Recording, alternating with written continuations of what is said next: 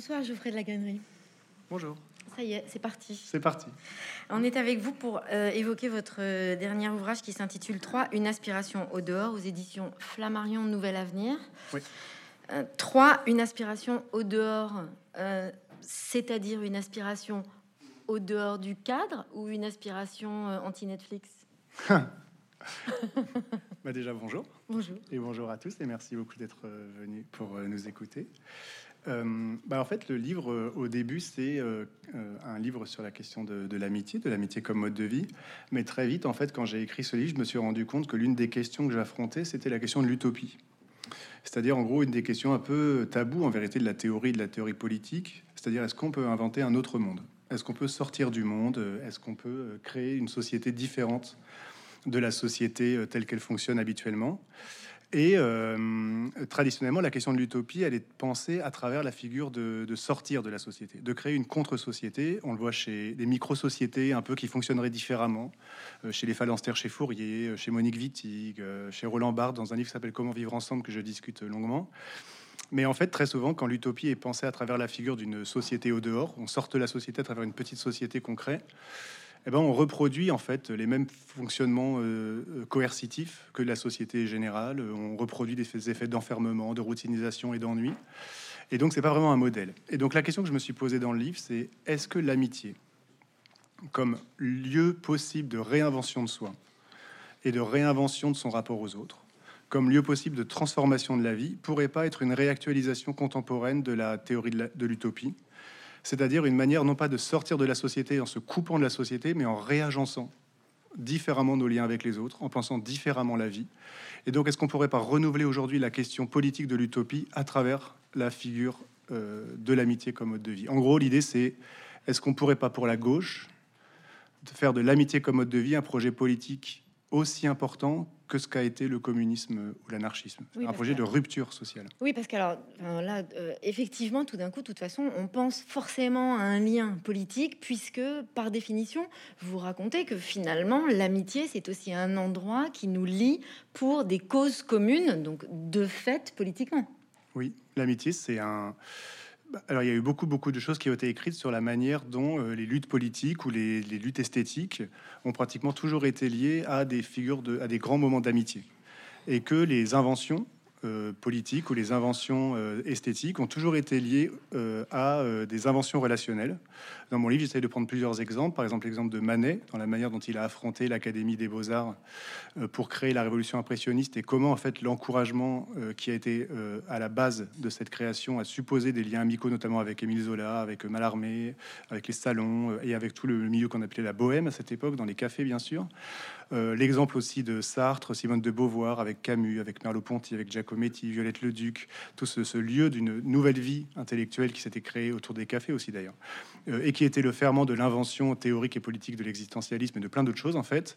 Et donc l'idée selon laquelle en fait euh, l'invention politique et l'affrontement avec les pouvoirs euh, suppose d'avoir des liens de solidarité euh, intime et personnels extrêmement forts, et ce qui fait que l'une des conditions de la création euh, esthétique et politique est très souvent l'amitié, et qu'on a tort dans nos sociétés d'assigner la figure du créateur à la figure du solitaire, les rêveries du promeneur solitaire, l'artiste maudit, celui qui est seul devant son bureau, etc. Et en fait, dans mon livre, j'essaie de dire que peut-être il faudrait beaucoup plus penser la création du point de vue d'une théorie de l'amitié, et qu'en fait, c'est en s'entourant d'amis qu'on peut faire des révolutions esthétiques ou politiques, et donc en fait inciter les gens qui seraient des jeunes auteurs, de leur dire si vous voulez créer des œuvres originales, euh, ne vous pensez pas sur la figure du maudit ou du solitaire, mais entourez-vous d'amis. Parce qu'il est question euh, comme vous venez de le dire aussi, de toute façon, d'une réflexion sur le temps. Et puis l'espace aussi, on va y venir plus tard, mais un rapport au temps. C'est-à-dire un temps où on respecte son individualité. Donc, par exemple, le fait de ne pas vivre avec les autres, puisque là, vous, vous parlez d'une injonction finalement qui ressemble à l'injonction familiale, d'être dans, ce que, dans l'idiorhythmie. D'une part, et d'autre part, dans le temps qui serait qu'on ne serait pas obligé de respecter des codes de temps et que l'amitié, elle vient à la fois de, respecter l'individu dans, ces moments de solitude, mais aussi de partager des actions. C'est-à-dire pas seulement d'un point de vue de la relation courtoise, mais du partage d'actions. Oui, je pense que l'une des c'est très important la question du temps dans ce livre et c'est gentil de me poser la question parce qu'elle a été peu discutée. Et en fait, il y a une grande partie du livre sur la question du rythme et comment les sociétés fonctionnent à l'uniformisation de nos rythmes.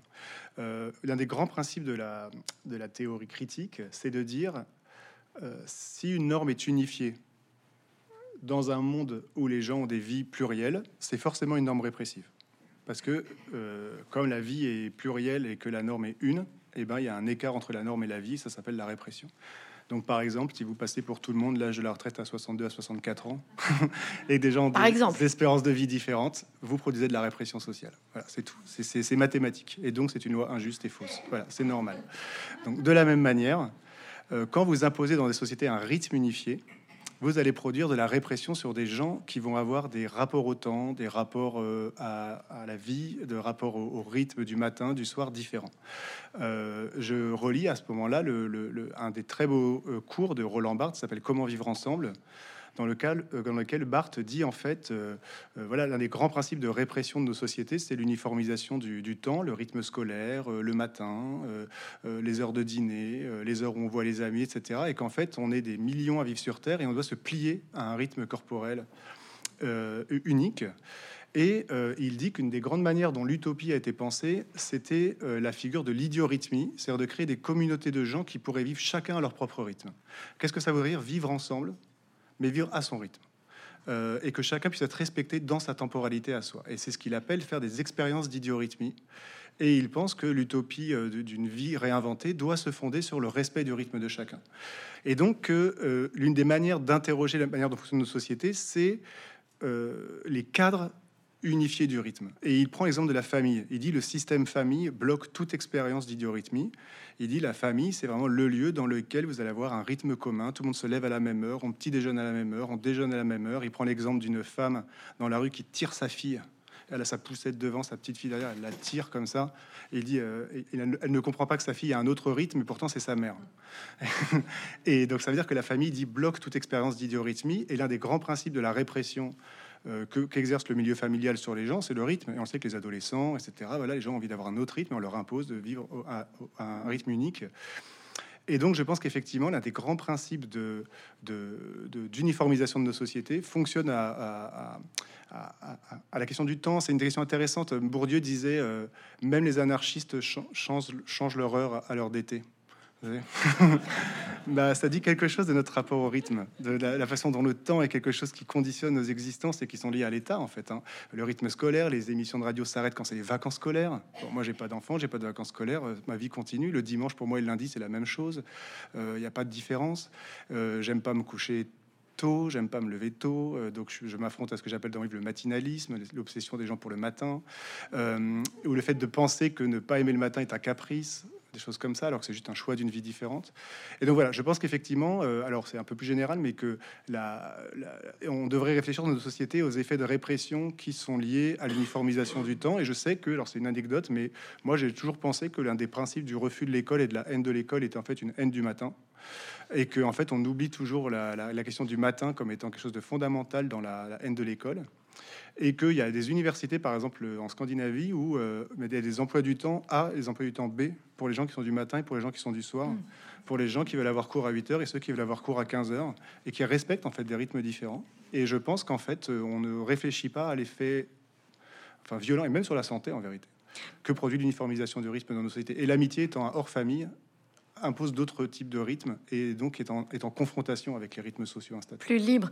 Et en même temps, c'est pas faute d'avoir dans les mains des études sur, par exemple, tous les gens qui sont insomniaques, qui n'arrivent pas à dormir la nuit, mais qui ont des temps de sommeil découpés. On sait aujourd'hui qu'il y a énormément de gens qui n'ont pas un sommeil linéaire. En fait, c'est une invention de se dire faut se coucher la nuit à telle heure et se lever le matin. Et puis alors moi, cette question-là, elle m'a renvoyé. Alors vous avez peut-être trouvé ça tiré par les cheveux, mais c'est quand même une question que je me suis posée, donc je vous la pose. Ça m'a renvoyé aussi à tous ces chercheurs qui nous proposent d'introduire dans la société d'une façon plus prégnante les, gens qui sont handicapés. Je pense notamment aux autistes qui ont un rapport au temps, à leur soirée, à leur nuit et à la création qui est euh, parfois euh, ben, très euh, nourricier finalement pour notre société et qu'on exclut. Donc votre livre, il est aussi sur la question finalement de, de toute une partie du monde qu'on exclut? Oui. Bah, c'est très beau comme question et très important pour moi parce que je pense que penser une dissidence, c'est intéressant quand ça permet à d'autres dissidents de se penser eux-mêmes. Euh, et que la force de la théorie par rapport à d'autres types d'écriture, c'est qu'elle va transposer quelque chose de personnel, parce que le livre part quand même d'un récit personnel de mon amitié avec Didier Ribon et Édouard Louis, pour ensuite la transposer au niveau d'une forme sociale qui interroge la société et qui fait qu'ensuite d'autres gens qui ont d'autres types de décalage peuvent eux-mêmes s'en servir pour interroger leur propre décalage. Et je pense qu'effectivement, l'amitié étant l'une des formes de vie précarisées dans nos sociétés, c'est-à-dire l'une des formes de vie qui n'est pas reconnue institutionnellement, l'une des formes de vie qui n'a pas de reconnaissance euh, juridique, l'une des formes de vie qui n'est pas, euh, euh, qui n'est pas comment dire, structurée ou, ou, préalablement encouragée par les cadres quotidiens de la vie. Comme je dis très souvent, il n'y a rien de plus facile que de perdre un ami. Il suffit de pas s'appeler deux fois pendant deux mois, puis on le voit plus. Alors qu'un collègue de travail, alors que la famille, il y a des rites, il y a des choses qui organisent le fait de voir l'ami. Donc l'amitié dans nos sociétés est une forme de vie euh, précarisée. Quand on réfléchit à ce moment-là, qu'est-ce que ça veut dire de construire une amitié? Et ça veut dire de s'affronter à la guerre que la société fait à l'amitié pour la construire comme un centre? Ben, on est amené à, comprendre tout un ensemble de dispositifs de pouvoir implicites que nos sociétés veulent pas penser. Voilà, le rapport au rythme, le rapport au matin, le rapport à l'école, le rapport euh, aux institutions, etc. Et donc tous les gens qui sont eux-mêmes des dissidents de cet ordre-là, bah, ont expérimenté les mêmes types d'affrontements en vérité, les mêmes types de fermeture, soit sur leur question de leur rythme, soit sur leur question de leur manière d'avoir un rapport à, aux institutions, soit sur la manière de d'écrire différemment ou de parler différemment. Et de ce point de vue, l'amitié peut être le lieu d'une interrogation générale sur les effets de normalisation propres à nos sociétés, et donc effectivement sur euh, la question du handicap, eh ben, je pense que beaucoup de gens qui ont construit des vies, euh, soit qui, ont des handicaps, etc., qui, sont, qui se doivent s'affronter à des normes implicites ou des exigences implicites considérées comme euh, obligatoires, peuvent se, se reconnaître dans des, effets de pouvoir que je, que je décris. Et, en cela, votre livre est aussi très féministe quand vous citez Annie Ernaux et les femmes gelées, qui sont donc les femmes mariées dont parle Annie Ernaux, qui sont, euh, ben, alors là, typiquement coincés finalement dans un cadre, puisqu'il est question de ça, un cadre de mère, d'épouse. Et puis vous racontez une anecdote assez jolie, puisque vous dites que vous vous rendez compte en discutant avec Édouard Louis que, comme euh, la maman d'Édouard Louis, comme la maman de d'Annie Ernaux finalement, euh, libérée de ce cadre en vieillissant, tout d'un coup trouve la possibilité de d'inventer une vie qui, alors quoi, qui leur correspond enfin bah, je pense que de fait, euh, j'ai été frappé. moi, il y a une certaine manière implicite de l'écriture de ce livre qui était que certains discours ce qui se présente comme féministe aujourd'hui ont tendance à faire un retour à la figure de la maternité et ont tendance à faire retour à l'accomplissement de la figure de la femme dans la maternité, euh, dans le lien filial, etc. Euh, il y a certains écrivains américains, euh, etc., qui peuvent, écrivaines, pardon, qui ont tendance à restaurer un peu le mythe de la maternité comme mythe féministe. Quoi. moi, je pense que c'est une grave erreur. Et alors, je ne suis pas normatif. Hein. Si les gens veulent des enfants, ils sont à l'aise avec la vie familiale, je ne vais pas faire la guerre. On a bien compris. Le principe, c'est d'être dans un principe d'ouverture et que les gens ne subissent pas leur vie s'ils n'ont pas ces aspirations-là et qui se glissent malgré eux dans une image du bonheur qui en fait leur correspondait pas. Et je pense qu'une grande partie euh, des femmes, effectivement, ont tendance à avoir le sentiment que leur vie a été volée euh, par euh, la société, c'est-à-dire par une certaine image du bonheur sur le mètre de la mise en couple, de s'installer avec la personne, d'avoir des enfants et que ce serait ça la vie accomplie, mais qui très très vite se retrouve dans la position que Annie Ernaux appelle la femme gelée, c'est la femme qui est prisonnière de la reproduction des tâches domestiques et de la reproduction euh, des, exigences du foyer et qui a l'impression de passer à côté de sa vie, qui a 30 ans, 35 ans et qui a une vie ultrament réglée. Je rappelle que dans le suicide de Durkheim, un des grands livres sur le, suicide, hein, le, la, femme mariée euh, a un coefficient de suicide supérieur à la femme célibataire et le mariage est une circonstance aggravante de suicide pour les femmes euh, à cause précisément de l'effet d'enfermement, c'est ce qu'on appelle le suicide fataliste. C'est-à-dire que la vie est toute tracée, il n'y a plus d'espoir de, vie future possible et donc bah, il y a un effet de suicide très fort qui se, qui se déclare sur la femme mariée. Euh, et, plus elle a d'enfants, plus elle se suicide d'ailleurs, la femme statistiquement. donc c'est intéressant quand même à le penser sur des malheurs qui sont jamais pensés comme tels. Et de fait, je raconte dans mon livre que Édouard me raconte quand il écrit Combat métamorphose d'une femme, que sa mère s'est transformée depuis que les enfants sont partis, qu'elle a quitté son mari, qu'elle s'est transformée, qu'elle s'est mise à se réinventer. Alors pour cette femme, par exemple, dont le mari ne supportait pas qu'elle se maquille, elle se fasse belle parce qu'elle voulait, voulait pas qu'elle plaise aux hommes, bah, elle se maquille, elle se fait belle, elle s'achète des robes, elle va à Paris, elle a des copines, elle revit quoi, parce qu'elle s'est débarrassée d'être une femme gelée. Et Édouard me dit, mais Annie Ernaux le raconte exactement pareil dans son livre comment sa mère s'est transformée quand euh, elle a été débarrassée des tâches euh, domestiques. Et je lui dis, mais ma mère, c'est pareil. En fait, malgré des écarts de classe, j'ai pas du tout les mêmes origines sociales qu'Edouard. Bah, ma mère, quand elle a divorcé de mon père et qu'on est parti, et eh ben, elle a fait de la culture, elle a fait des livres, elle s'est, elle s'est euh, occupée d'elle, elle a eu une vie euh, amicale, une vie amoureuse aussi, une vie sexuelle sans doute. Et en fait, le, le, fait est que dans les femmes, chez les femmes, pardon, il y a très souvent le sentiment que la vie a été volée ou perdue par les tâches domestiques et qu'une fois que c'est fini, on peut le rattraper et que c'est beaucoup moins vrai chez les hommes. Euh, très souvent, parce que souvent ils ont délégué les tâches domestiques aux femmes, hein, de toute façon. Et donc c'est vrai qu'il y a dans le retour à une forme dans la gauche d'une réflexion critique sur l'ordre familial, je pense, une régénérescence d'un certain type de féminisme libertaire que j'essaie d'accomplir dans ce livre. Alors, euh, du coup, se pose quand même une question euh, qui se pose d'une façon générale. J'ai écouté beaucoup d'interviews avant de vous rencontrer ce soir, et donc je trouve que ça méritait qu'on s'y attache cinq minutes. parce que finalement, là, vous faites la, la promotion d'une façon émancipatrice de l'amitié, euh, alors, dans la famille, il y a quand même deux choses. Il y a le couple et il y a la parentalité. Oui. En réalité, est-ce que ce n'est pas plus encore la parentalité qui pose question ou est-ce que c'est déjà d'entrée de jeu le couple? Oui, bah moi je pense qu'effectivement c'est très bien de poser la question comme ça. Le couple pour moi est une forme euh, euh, qu'on doit mettre en question dans la manière dont il fonctionne dans nos sociétés et notamment à travers la figure de l'installation ensemble et de penser que le centre de sa vie est euh, l'amoureux ou l'amoureuse. Euh, très souvent, on va avoir dans les images de la, de la vie et du bonheur de rencontrer euh, l'amour. Et puis quand on est amoureux, tout de suite, c'est s'installer ensemble, etc. Et vivre à deux dans un vase clos. Et dans mon livre, d'ailleurs, donc je relis les fragments d'un discours amoureux de Barthes, mmh. qui est une anthropologie du sujet amoureux. Mais en fait, ce qu'on voit tout de suite et qui est quand même très intéressant, c'est que quand vous pensez l'amour à travers la figure du deux et du couple, euh, ben, tout de suite, vous êtes dans une forme d'enfermement à deux où le dehors devient ce qui menace. Le dehors devient le rival, le dehors devient la jalousie, le dehors devient avec qui tu sors, le, dehors devient tu sors trop, etc. Et donc le couple produit un effet d'enfermement de deux personnes l'une sur l'autre, une espèce de face-à-face psychologique euh, euh, paranoïaque. et très vite, en fait, les affects structurants de l'amour vont être la jalousie, l'angoisse, l'attente, enfin rien de très joyeux, quoi. Hein, en vérité, je pense que beaucoup de gens dans le couple, et puis au bout d'un moment, quand même, l'ennui. Parce qu'effectivement, si jamais vous vivez à deux dans le même lieu, vous levez à la même heure, vous mangez les mêmes euh, céréales, vous écoutez la même émission de radio, vous allez en vacances ensemble, bah, à la fin, vous n'avez plus rien à vous dire. Si vous êtes deux fois la même personne, vous avez dupliqué la même personne deux fois, bah, effectivement, vous pouvez plus aimer parce que l'une des théories de mon livre, c'est qu'aimer, c'est aimer la différence. On aime ce que quelqu'un vous apporte. On aime ce que quelqu'un vous donne, on aime ce que quelqu'un, comment quelqu'un vous transforme. L'amour, c'est transformateur. Et donc, forcément, il faut que l'autre, vous le voyez pas tous les jours faut que vous ayez des choses à lui raconter. Il faut que vous ayez perdu un peu de vue pour qu'il revienne avec d'autres expériences, etc. Donc le sentiment se cultive dans l'absence. Il se cultive pas dans la présence permanente, euh, qui est en fait le meilleur manière de le détruire. Et je pense que de ce point de vue-là, effectivement, le couple euh, crée un, une concentration psychique sur l'intérieur, sur la relation euh, qui devient un centre de soi, alors qu'une vie relationnelle, à mon avis, est susceptible d'être un peu plus riche si jamais euh, elle, n'a pas de centre, justement. Et j'essaie de définir aussi ça comme euh, l'aspiration à l'amitié est une aspiration à une vie sans centre, puisqu'on met au centre de sa, de sa vie la rencontre.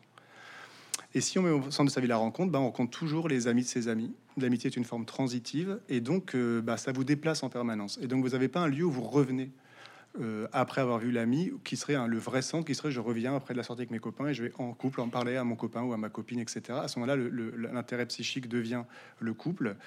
Et euh, donc, dans mon livre, j'essaie de dire il serait intéressant de penser qu'est-ce que ça veut dire amicaliser l'amour. C'est-à-dire non pas tellement de penser que très souvent dans nos sociétés, on pense pour faire l'éloge de l'amitié qu'il faut le rapprocher d'autres formes. Et on va très souvent dire d'un ami très très proche ou euh, c'est mon frère ou c'est comme mon frère.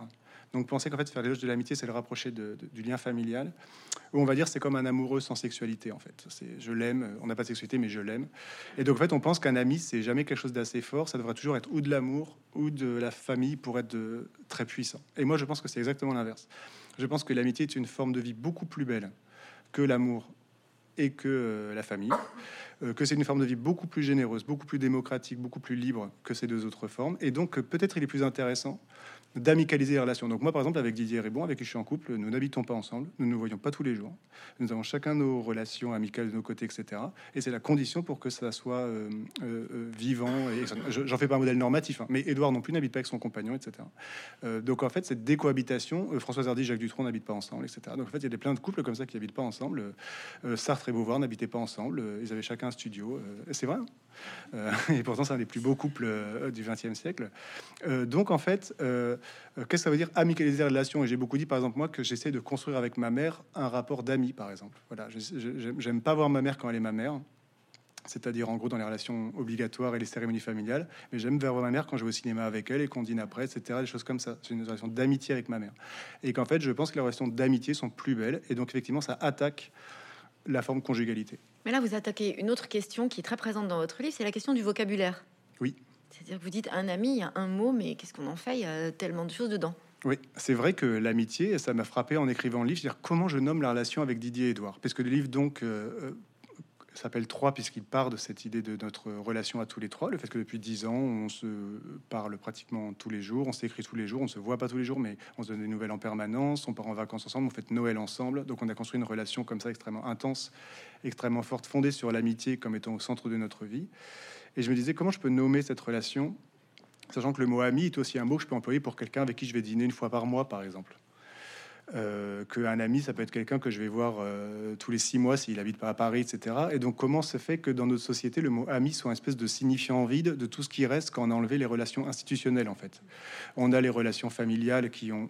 Je dis dans mon livre une phrase comme ça, je vais jamais la faire, mais il y a un mot différent pour nommer euh, le fils du frère de mon père et le frère du cousin germain de ma mère mais il n'y a pas de mot différent pour nommer Édouard et quelqu'un que je vois une fois tous les six mois. Quoi. ça dit quand même quelque chose de fou sur la manière dont le, langage dans nos sociétés a formé une reconnaissance aux liens institués. Même dans l'emploi, il y a le N plus 1, le N plus 2, le N moins 1, on a plein de hiérarchies, on sait, on nommer les gens avec des mots différents. Bah, dans l'amitié, on n'a pas ça parce que le langage se désintéresse. Euh, de, donner un statut à l'amitié parce que de fait l'amitié est une forme de vie précarisée dans nos sociétés et délégitimée dans nos sociétés et dont l'un des exemples que je prends dans mon livre étant le moment des confinements. Et ce livre est né au moment des confinements et comme une espèce de rébellion contre ce qui se passait au moment du confinement. J'avais écrit un article dans les Inrocks pour euh, en parler à ce moment-là en disant que le confinement avait accompli une forme de destin de normalisation du modèle du familialisme, puisqu'on pouvait traverser le pays pour aller chercher son enfant et pour on ne pouvait pas traverser la rue pour voir son meilleur ami. Donc il y avait quand même cette idée folle que les relations familiales pouvaient être toujours encouragées, euh, euh, nécessaires, et que les liens amicaux étaient des liens dangereux pour la société et qu'il fallait les suspendre. Euh, je rappelle qu'en France, quand même, on a levé le couvre-feu pour Noël, mais qu'on l'a maintenu pour le 31 janvier, pour le 31 décembre. Donc ça veut dire qu'on a considéré que la fête familiale était supérieure à la santé de la nation, en quelque sorte. Mais la fête amicale, non. Ben, c'était quand même fou, quoi. C'est une dégradation du, lien amical qui est terrible. Et je raconte même dans mon livre qu'à Berlin, pour Noël, on avait le droit d'inviter des gens que en ligne directe sanguin. Quoi. Non mais c'est, c'est grave. Hein. c'est très... Non mais ça dit quelque chose de nos sociétés, quoi. donc je pense que l'amitié est un est un impensé de nos sociétés. Quoi. Et c'est très bizarre parce que très souvent, quand les gens vont raconter des souvenirs de leur vie, ils vont quand même très souvent dire que les moments les plus forts dans leur vie ont été des moments d'amitié, des grandes amitiés transformatrices, euh, des, choses qui les ont beaucoup marquées, sont très souvent liées à l'amitié. Et paradoxalement, c'est l'un des liens avec le moindre connaissance. On peut pas se paxer à trois ou à quatre.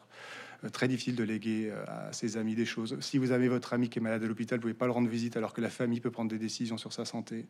Enfin, il y a beaucoup de choses comme ça qui disent beaucoup dans nos sociétés. Si vous dites euh, je peux pas lire au bureau parce que mon fils est malade, on va vous comprendre. Si vous dites parce que mon meilleur ami est malade, on va dire dans tes rêves. Non, mais c'est vrai quoi. Et donc alors en que fait, vous ça dit beaucoup de choses quoi. Alors que vous dites finalement que l'amitié, alors non seulement c'est un lien qui nous épanouit parce que finalement c'est un autre soi-même, on y voit un autre soi-même et on va prendre le temps d'en parler.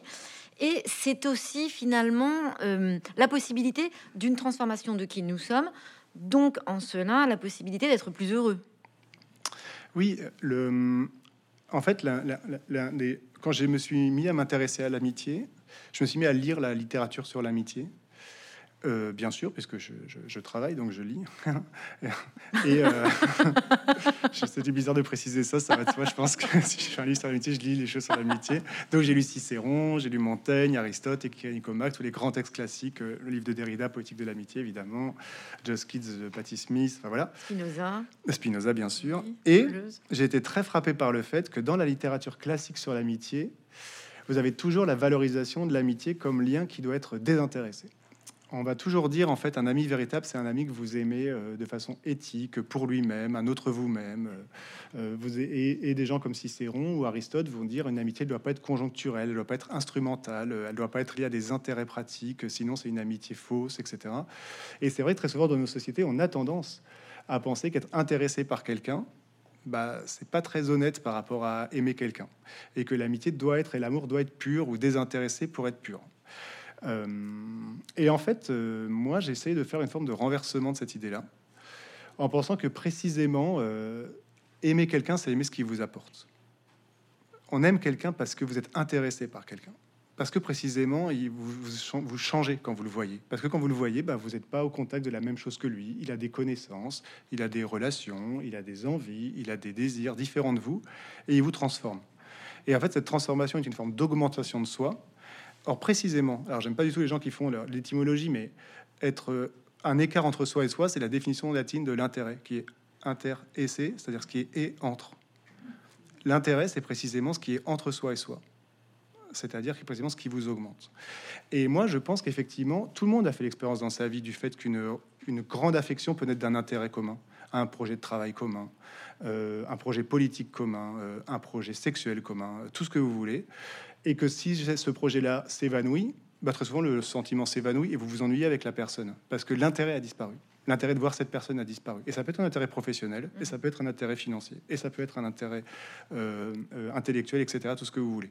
Et donc je me suis dit, en fait, la tradition euh, de réflexion sur l'amitié, qui est la tradition de Cicéron, euh, d'Aristote, de Montaigne, parce que c'était lui, parce que c'était moi, euh, font une théorie éthique de l'amitié. C'est-à-dire l'amitié doit avoir une forme éthique pour être pure. Et moi, j'essaie de faire une théorie sociologique de l'amitié. L'amitié, ça doit être une pratique quotidienne de transformation de soi à travers et grâce à l'autre. Et que précisément, une amitié est forte quand elle est dans ce registre de, l'échange mutuel en quelque sorte euh, et que c'est pour ça que les amitiés sont très souvent provisoires et que c'est pas un problème. Parce qu'un ami, ça doit pas être pour toute la vie, c'est pas une obligation.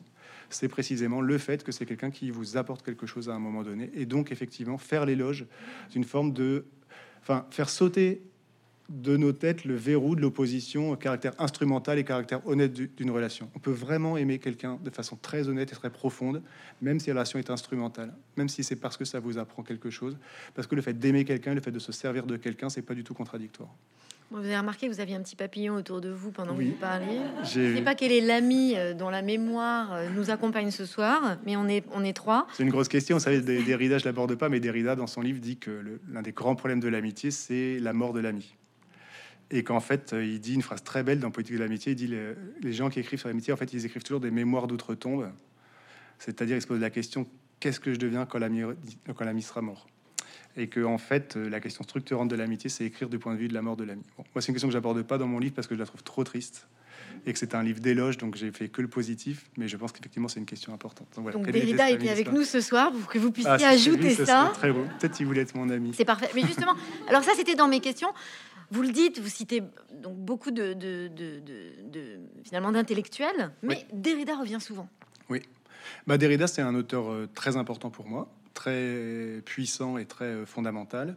Euh, beaucoup, beaucoup de livres euh, que j'ai écrits ont été écrits en référence à, Derrida ou en tout cas en discussion avec lui. le livre sur les lanceurs d'alerte qui s'appelle L'art de la révolte, avec tous ces textes sur la question de la, de la désobéissance. Euh, Derrida a écrit un très grand texte, par exemple, sur Nelson Mandela, qui s'appelle Grandeur de Nelson Mandela, sur la question du droit de la désobéissance et de la lutte armée, puisqu'il faut toujours rappeler quand même que Nelson Mandela s'était engagé dans la lutte armée aussi. C'était pas seulement un, désobéisseur euh, éthique, hein, c'était quelqu'un de qui était arrêté avec des bombes dans son, dans son coffre. Hein,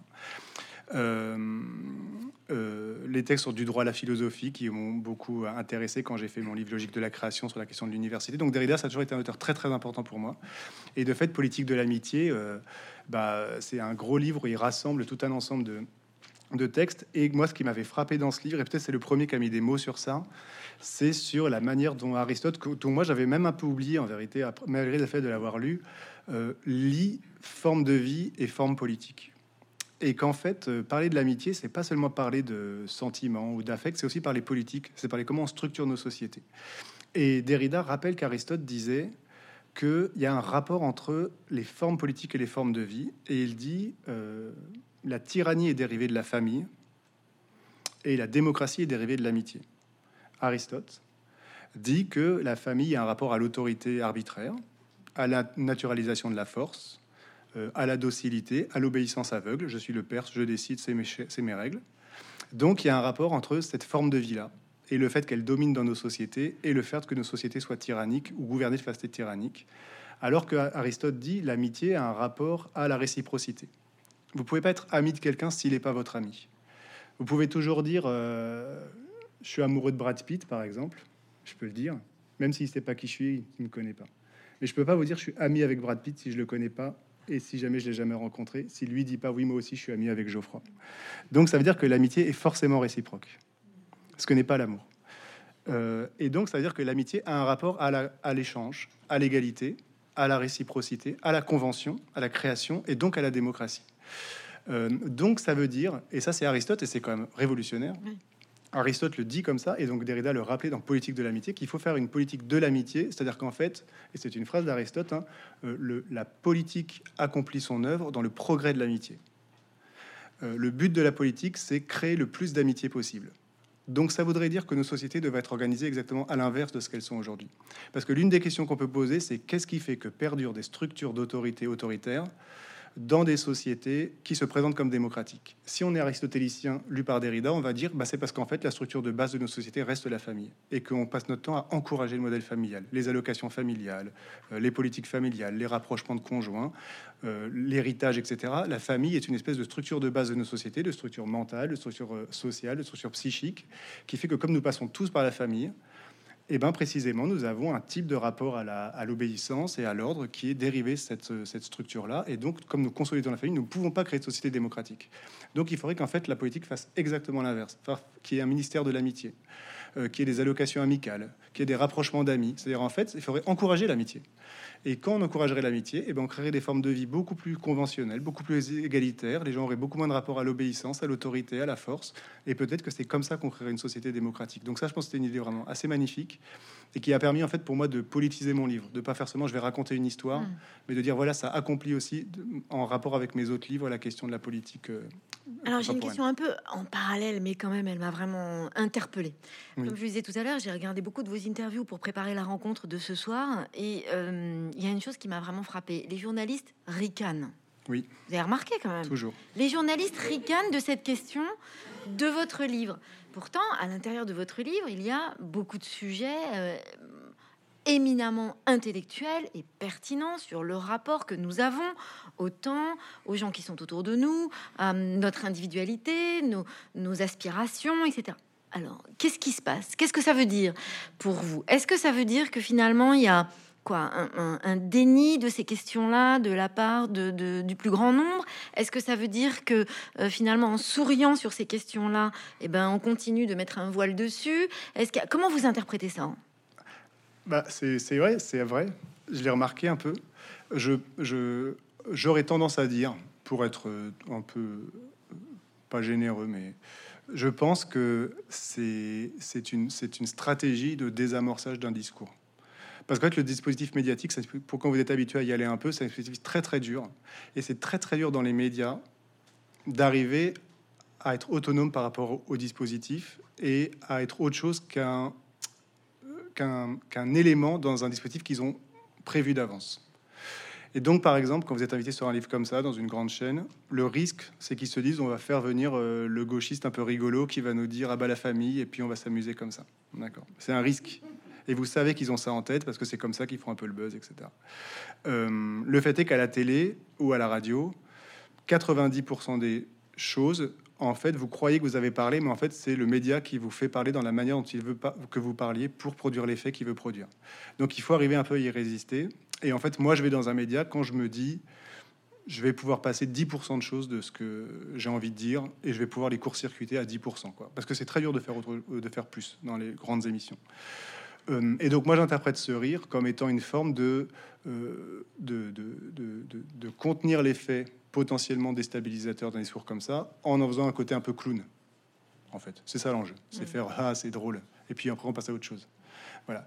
Mais c'est la manière traditionnelle dans nos sociétés, on a tendance à penser euh, l'amitié en général comme une phase en fait un peu de la jeunesse attardée.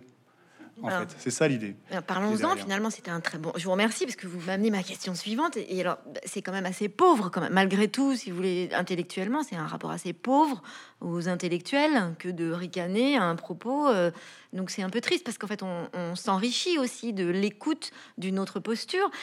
De ce point de vue-là, vous le dites vous-même dans votre livre. Finalement, l'amitié c'est en lien avec l'école qui est un lieu de transformation parce que nous sommes au contact des autres. Oui. Et alors, si on va plus loin, on peut se dire aussi que finalement, quand on est adolescent ou euh, jeune adulte, on détient un pouvoir incroyable dont on n'a absolument pas conscience, qui est celui de répondre à ses propres aspirations. Oui. Et donc, est-ce qu'il y a dans ce rire un peu général aussi de cette moquerie parce qu'il y a tout d'un coup une sorte d'attachement en se disant c'est un intellectuel qui ne veut pas vieillir?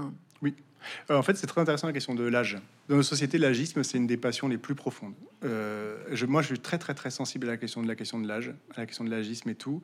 Euh, d'autant plus là que moi, je viens de relire le livre de Didier Ribon qui va sortir dans un mois et demi sur la vieillesse et la mort de sa maman, et qui, qui interroge beaucoup voilà comment nos sociétés sont organisées autour d'une persécution des, des, vieux et des personnes âgées. Donc ça, je pense, c'est très, très important.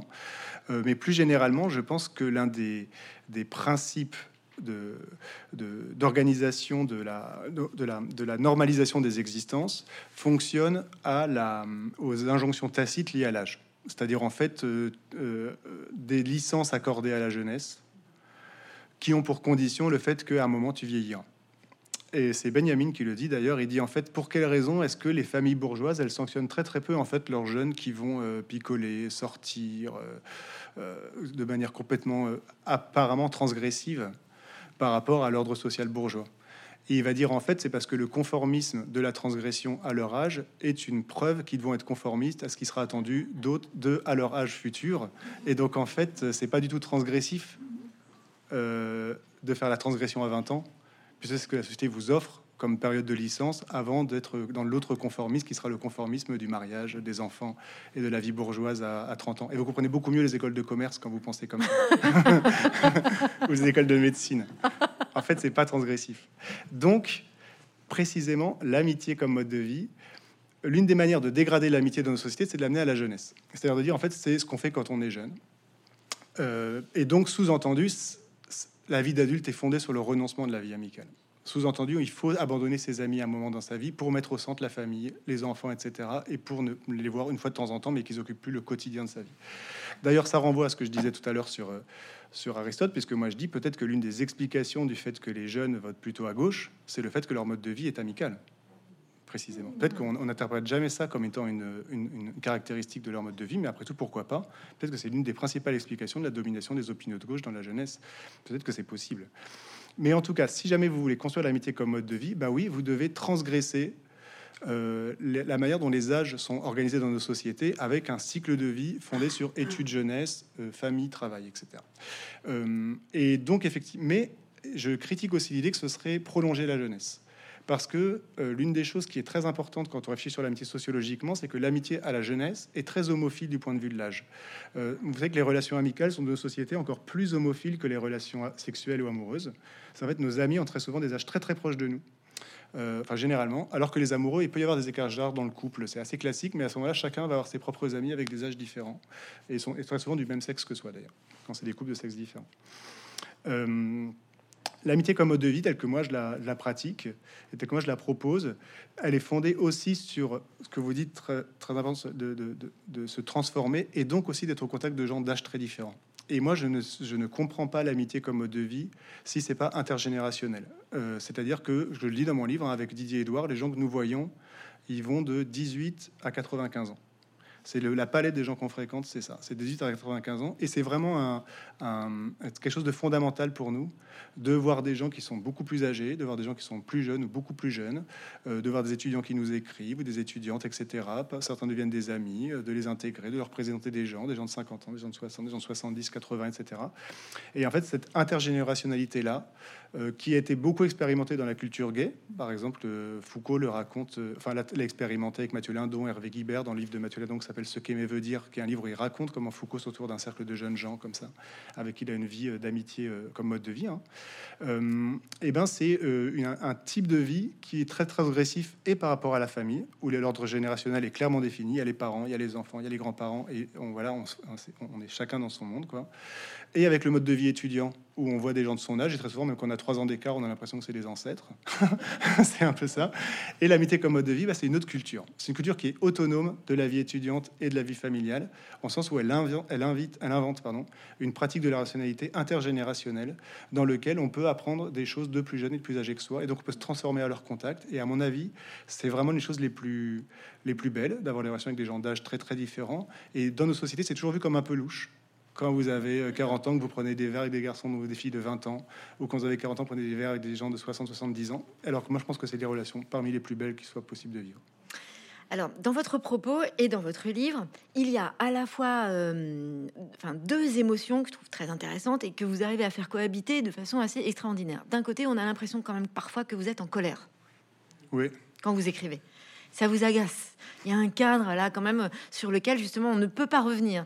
Et tout à l'heure je parlais des médias, c'est très intéressant de voir comment c'est tellement sacré qu'il faut pas trop y revenir quand même d'un côté. Et de l'autre, et on le voit bien ce soir, vous dites tout ça avec une bonhomie et un sourire éclatant. Comment vous faites? L'écriture tend les choses. Euh, en fait, c'est très très fréquent quand vous avez des auteurs qui soient très différents dans la vie et dans leurs livres et qui peuvent être très durs dans leurs livres et très gentils dans la vie. Euh, bah, moi, je suis un peu comme ça. En fait, quand j'écris, ça me tend. Je suis tout seul devant mon écran, je m'énerve tout seul. et puis après, je redeviens euh, crois. et donc, Vous êtes sociable. Les, ouais, l'écriture a toujours un peu une logique de la tension, un peu une logique de la colère. Parce qu'en fait, l'écriture, pour moi, c'est aller chercher la, le point où, de, le plus loin possible que je peux dans le disciple.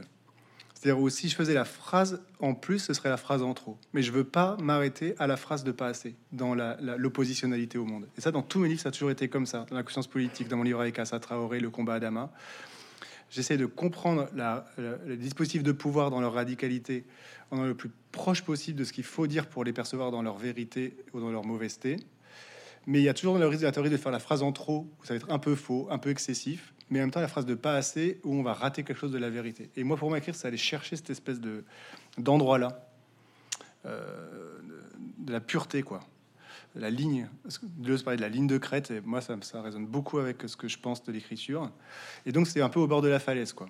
On peut toujours à la limite de tomber dans euh, l'excessif, mais en même temps, il faut pas être mou.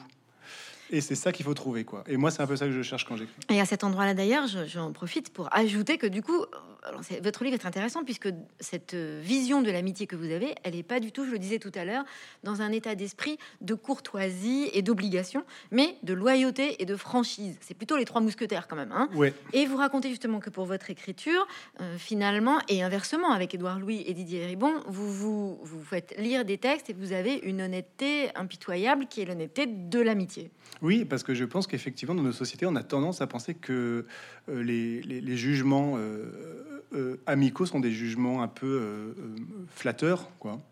Et qu'en vérité, les jugements vrais sur une œuvre viendraient plutôt des institutions, des critiques littéraires, des journalistes, des collègues quand on est universitaire, et qu'on a une idée selon laquelle, en fait, l'amitié est un lieu de complaisance, alors que l'honnêteté viendrait de l'anonymat et très souvent, même dans l'université, on fait des, peer reviews qui sont anonymisés, c'est-à-dire en fait, vous êtes lu par qui ne savent pas qui vous êtes, qui vous connaissent pas.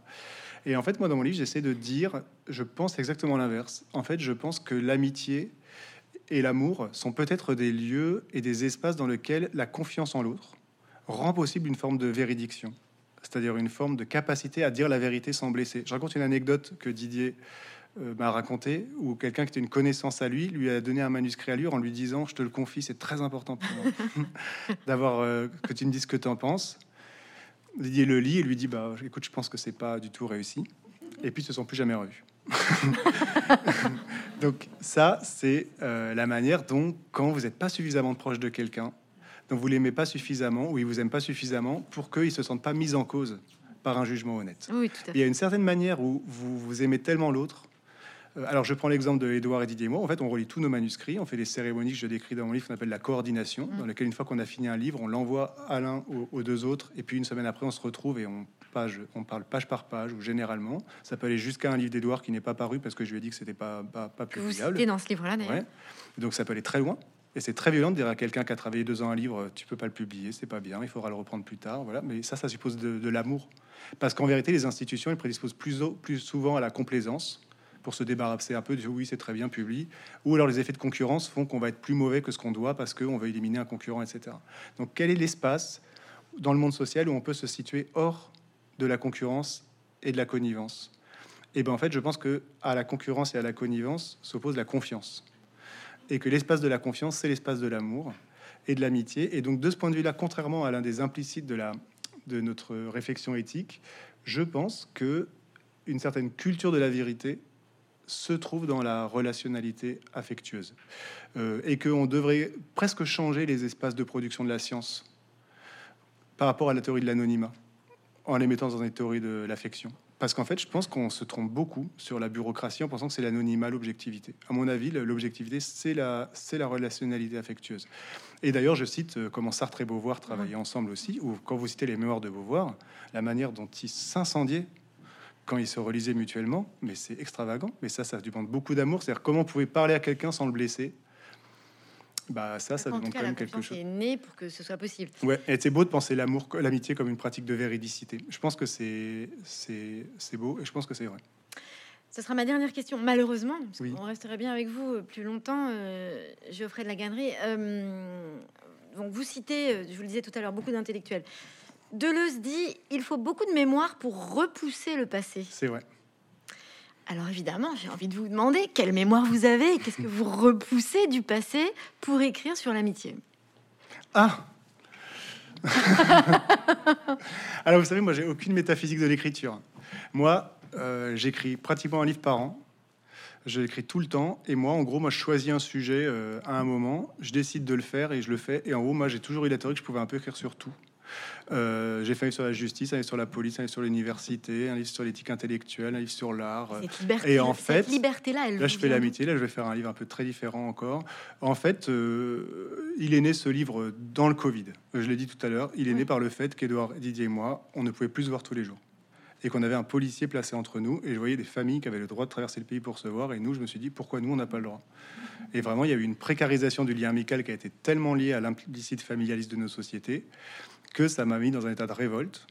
Et je me suis dit, je vais écrire sur l'affirmation du sentiment amical. ok, mais cette production-là, euh, euh, justement littéraire, foisonnante, pertinente, elle vous vient d'où? Oh. Cette liberté-là? Bah, Je raconte un peu dans le livre, je pense que la... Votre rencontre avec Didier Ribon? Oui, mais Didier Ribon a été... Euh, Didier Ribon, justement, quand je parle d'intergénérationnalité, est plus âgé que Édouard et moi, bien sûr. Et lui avait écrit une grande partie de son œuvre avant de nous rencontrer. Retour à Reims, c'est 2009. Notre amitié, elle commence en 2011, donc c'est après. Et Didier a été vraiment celui qui euh, nous a euh, créé comme auteur. C'est-à-dire qu'il nous a euh, donné la, confiance en nous pour écrire, un certain nombre de transmissions d'une forme d'éthique intellectuelle que j'essaye de décrire dans le livre, quel est l'héritage de Didier à travers Édouard et moi, je pense que c'est euh, tout à fait fondamental, et euh, aussi une, capacité à prendre la parole comme auteur et à se sentir autorisé à le faire, parce que j'essaye de dire dans le livre que les institutions culturelles fonctionnent plutôt à l'intimidation. Les gens osent pas écrire ou osent pas envoyer leur livre à un éditeur, ne se sentent pas légitimes à le faire, et donc nos, nos institutions fonctionnent à la censure en vérité, et la raréfaction des sujets écrivants. Et Didier et la relationnalité amicale à travers lui a joué le rôle d'un contre-pouvoir par rapport à ça en disant tu es légitime à écrire, tu as le droit d'écrire, euh, tu peux écrire un grand livre, il faut travailler, il faut, avoir une méthode, etc. Et donc Didier a été le principe pour nous de création euh, et d'autorisation de soi. C'est en fait d'une compétence sociale à le faire, comme lui l'a fait parce que Bourdieu l'encourageait. Donc il y a une forme de transmission du modèle ainsi intergénérationnellement à travers lui. Et euh, cette espèce de, figure d'autorisation que Didier a eu sur, sur Édouard et moi, bah oui, je pense que c'est, en fait, on peut écrire sur l'amitié que si on a déjà un ami, en quelque sorte. J'allais vous dire, alors c'est une belle conclusion puisque vous le dites dans votre livre, finalement créer, enfin plutôt euh, être dans cette relation amicale de façon vraiment présente et pleine, c'est aussi créer pas seulement une œuvre, mais un espace de soutien.